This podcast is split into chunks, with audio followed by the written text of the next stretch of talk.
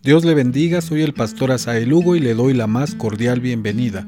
Gracias por escuchar esta serie de devocionales llamada Lo Primero, basado en el Evangelio de Marcos. Hoy, 9 de agosto del 2021, le invito para que juntos leamos Marcos capítulo 1, versos 19 al 20. Dice la Biblia, Pasando de allí un poco más adelante, vio a Jacobo, hijo de Zebedeo, y a Juan su hermano, también ellos en la barca, que remendaban las redes, y luego los llamó, y dejando a su padre Zebedeo en la barca con los jornaleros, le siguieron. Reina Valera 60. Otra versión dice, un poco más adelante, Jesús encontró a Santiago y a su hermano Juan, los hijos de Zebedeo. Estaban en una barca arreglando las redes para pescar. Enseguida los llamó y dejaron a su papá Zebedeo que estaba en la barca con los trabajadores y siguieron a Jesús. Palabra de Dios para todos. Marcos continúa narrando cómo Jesús sigue caminando por la playa. Más adelante ve a Jacobo y a Juan, dos hermanos que se encontraban también en la barca trabajando, arreglando las redes.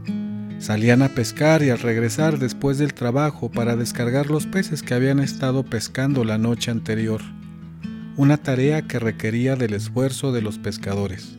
Las redes tenían que ser reparadas frecuentemente ante tan arduo trabajo. Allí estaba Jacobo y Juan trabajando, arreglando uno de los dos tipos de redes que se usaban en ese tiempo. Esta red era pequeña, con una forma cóncava.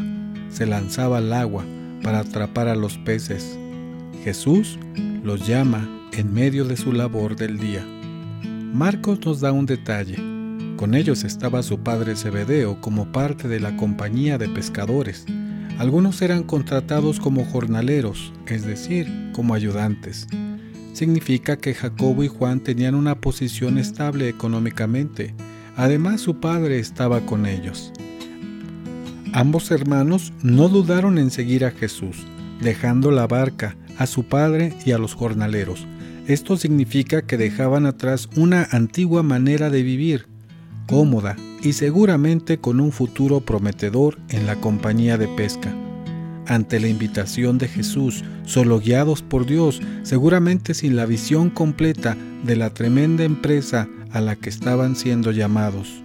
Ambos hermanos eran testigos oculares del ministerio de Jesús, ambos formarían parte del plan de Dios para anunciar el Evangelio.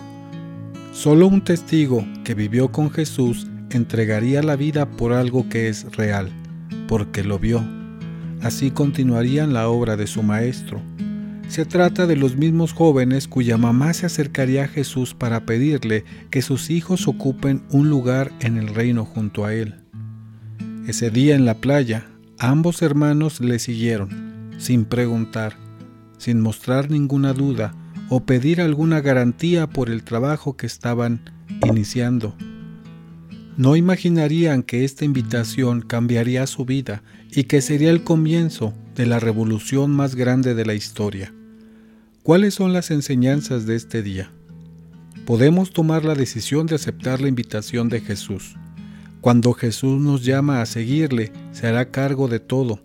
La seguridad y comodidad del mundo no se comparan a la estabilidad que Jesús ofrece la estabilidad no tiene que ver con la comodidad de una posición exitosa, una familia o la seguridad económica.